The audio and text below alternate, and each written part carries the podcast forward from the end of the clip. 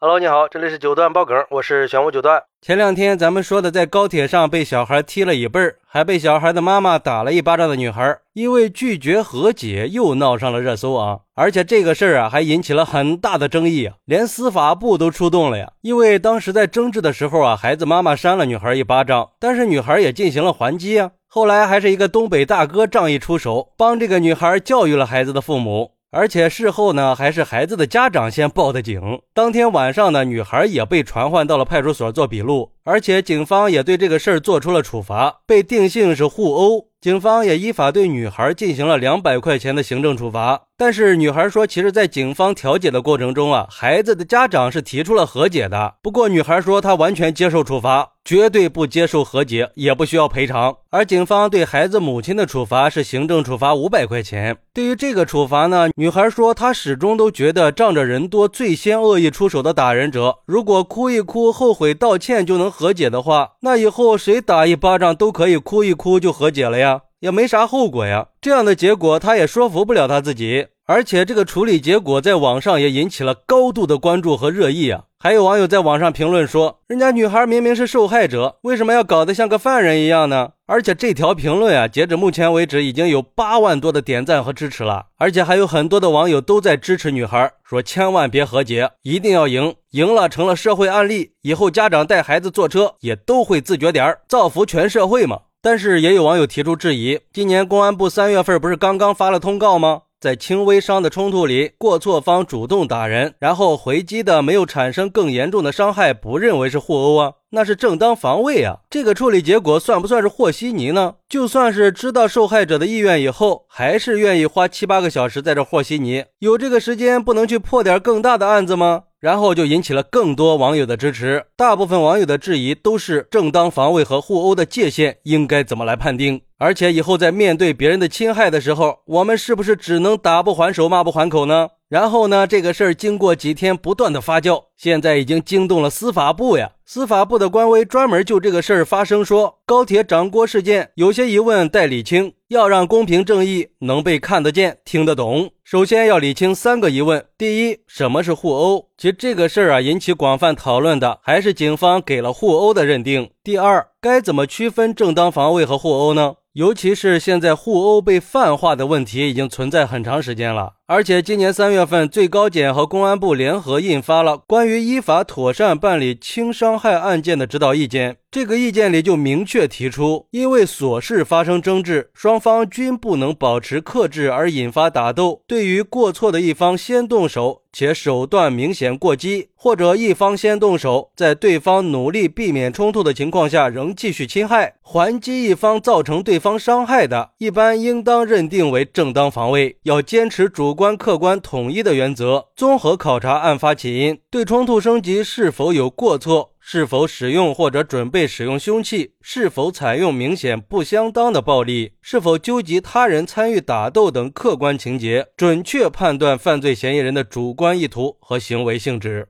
三就是这个事件能不能被定性为互殴呢？对于这个问题，同济大学的法学院教授金泽刚认为，这个女孩是在熊孩子家长动手以后，并且孩子家长继续举起水瓶意图攻击的时候反击的，反击行为具有避免自己受到进一步侵害的主客观性，符合正当防卫的主要条件。所以，女孩的行为具有被动性和防卫性，不同于互殴行为的主动性和不法侵害性。所以，他认为有关部门更应该严格依法界分，对相关行为作出准确认定以及公正的处罚。各打五十大板和过于注重和解的办案思维或许是合法的，但绝对不合理，不利于鼓励人们勇敢维护自己的合法权益。它跟建设法治社会的要求是相悖的。而且，我们要宽容反击者，是公平正义应有之义。在司法实践里，应该明确，适度反击不属于互殴，不应该给予反击者处罚。这个事件的处置结果，或许会成为惩治高铁闹激闹事件的风向标，赋予更多人站出来制止不良行为、不法侵害的勇气，以及维护自己和他人合法权益的决心。总之，就是女孩遭掌掴还手被认定为互殴，能不能让公众信服，还是需要理清一些疑问的。